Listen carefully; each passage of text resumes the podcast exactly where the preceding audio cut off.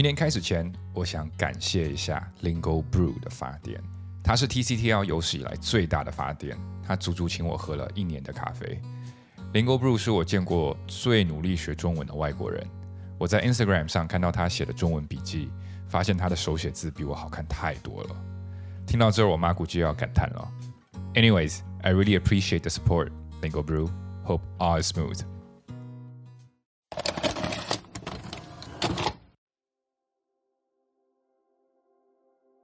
行动执行是一件非常非常难的事情，它往往伴随着痛苦，比如整理家务或者洗碗很无聊，早起也很困难，坚持运动那就更别说了。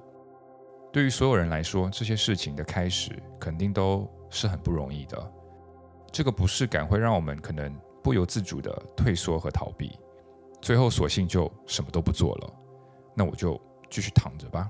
躺下以后，我们就继续穿梭于手机里的各个 APP，抖音啊、小红书啊、游戏。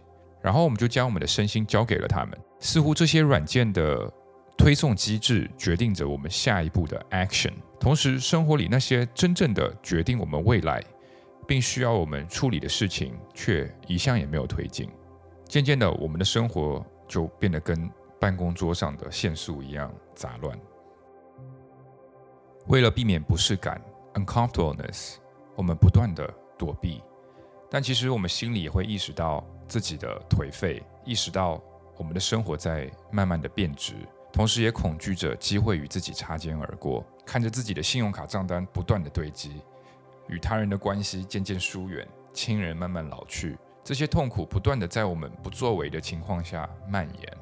昨天晚上，我跟我女朋友看了一部电影，叫《Nowhere》。他讲述了一个困在集装箱里的孕妇海上求生的故事。当这个孕妇透过集装箱的小孔，发现自己漂浮在茫茫的大海里时，她非常的绝望，也很痛苦。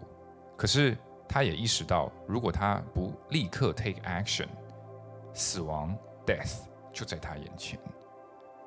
所以，哪怕她是大的肚子。他也想尽办法把集装箱上的洞都堵上，并奇思妙想想了一堆的自救方法。最后，我还是不剧透了。这是一部非常不错的电影，我建议大家可以去看一下。我想说的是，人生可能就类似这个孕妇所在的集装箱。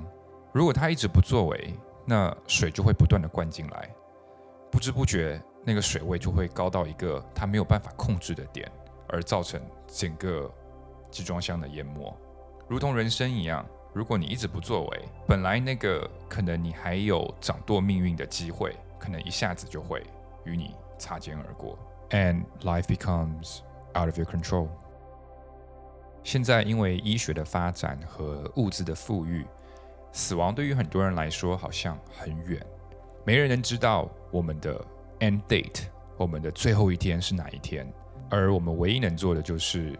Make every day count。今天如果发生什么意外，at least 在此刻发生之前，I was in control。I was in control of my life and I was in control of my destiny。我的命运，并且我知道我没有浪费这个活着的机会，这个活着的 opportunity。这让我想起 Matthew McConaughey 在他的《Green Light》这本书中说。他的父亲很早就预测了自己会在 while having sex with his mother 中死去，and his dad did die of heart attack during sex with his mother。不管你是富有还是贫穷，痛苦会一路伴随着我们。很多人也意识到这一点，所以也会悲观的想说：那活着有什么意义呢？可是大部分人只看见了痛苦负面的那一面。其实痛苦是一个双向车道 （two-way lane），它从你这边索取的同时，它也会回馈你。痛苦有两种，一种是有所为的痛苦，which is pain of action；一种是无作为的痛苦，pain of inaction。有所作为的痛苦来得很直接，it's in your face，它会让我们一下子就感觉到不适，并逼迫我们的成长。我们日复一日所花下去的每一分钟的付出，它都在磨练我们的能力、我们的耐力、我们的 skills。当我们直面这些不适感的时候，慢慢的你会发现，你越来越能扛得住这份 uncomfortableness，这份不适感。因为当我们直面并接受这份痛苦的时候，我们的身心也在细微的变强，然后就会进入一个正循环。你开始会为自己能扛下来的事情而感到骄傲，而感到自信。你也慢慢的成为一个他人可以靠得住的人。同时，这也定义了你一开始吃这份苦的意义 （purpose）。我很坚持去健身房，倒不是因为我想把身材练得有多么的棒，而是因为我很期待看见自己举起了两周前我举不起的重量。而这个 achievement，这个成长，这个 progress，让我非常的着迷。我觉得活着不是只为了到达那个终点，而是到达终点前中间的这个过程，才应该是我们所追求的。But sometimes it's hard. Sometimes it's very tough, it's very painful. 然后在当你经历这个过程中，你很容易就会想赶紧结束，赶紧到达那个终点。这让我想起我上个礼拜跟我女朋友去爬山，然后由于我装备准备的不是很充分，所以我爬得非常的痛苦。然后我一心就想说赶紧到终点，赶紧到终点，就很想赶紧结束这件事情。然后我也变得比较烦躁。然后这时候我女朋友就跟我说，她说。如果我一心只想着这个 final point 的时候，那我就会忽视掉很多在这个过程中，在这个爬山的过程中，比如说它的美景啊，比如说新鲜空气啊，这些当中的快乐我都会忽视掉。So 这个是有作为的痛苦，pain of action。就像如果你坚持去健身房运动的话，it's very painful. You have to wake up early, um, go to the gym and push weight. 这听起来就很枯燥、很痛苦。可是相反，如果你能坚持下来的话，you have a stronger body，你会有一个更强壮的身体，you feel better，所以它会给你很正向的 feedback。或者比如说，你每天早上整理自己的房间，那这个整理的动作有可能会很枯燥，可是一个干净整洁的房间，可能会让你一整天的心情都会变得更加顺畅。所以，这个当下的一个 action 可能会给你一整天的回报，而在另外一个极端，就是 the pain of inaction，无作为的痛苦。无作为通常是跟有作为的相反，就是在不做的情况下，你会感觉很爽。比如说，躺在沙发上吃个披萨，看着美剧，很爽，它给你给你那种即刻的舒适感。可是从长线来看的话，它是对你没有任何好处的。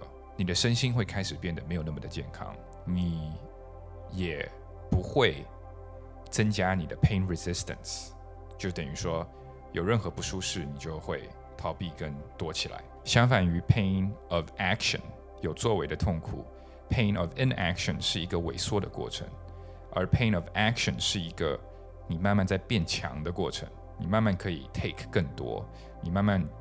变得更加的强壮，这有点像，如果你们有去过健身房的人，你们就知道，要想长肌肉，那我们就一定要推更重的重量，这样子才可以刺激我们的肌肉的生长。如同我们的身心也是一样的，我们需要 take 一点点的 pain，它才可以增长，才可以变得更加的 strong。The same thing, and it's never too late to start. So take action. 当下我能想到的几个很简单，可是你很快就能感觉到我说的所谓痛苦回馈的事情。你可以尝试每天早上出门前整理好自己，并且整理好自己的住所。然后你也可以尝试每天做五十个俯卧撑。有可能对于很多人来说，这一开始有点困难，没关系。一开始你可能一次性做不了那么多，我们把它拆成十组，一次做五个。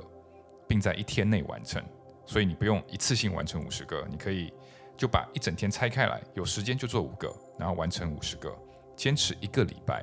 这两个事情是我试过能让你很快速的体验到痛苦所带来快乐的事情。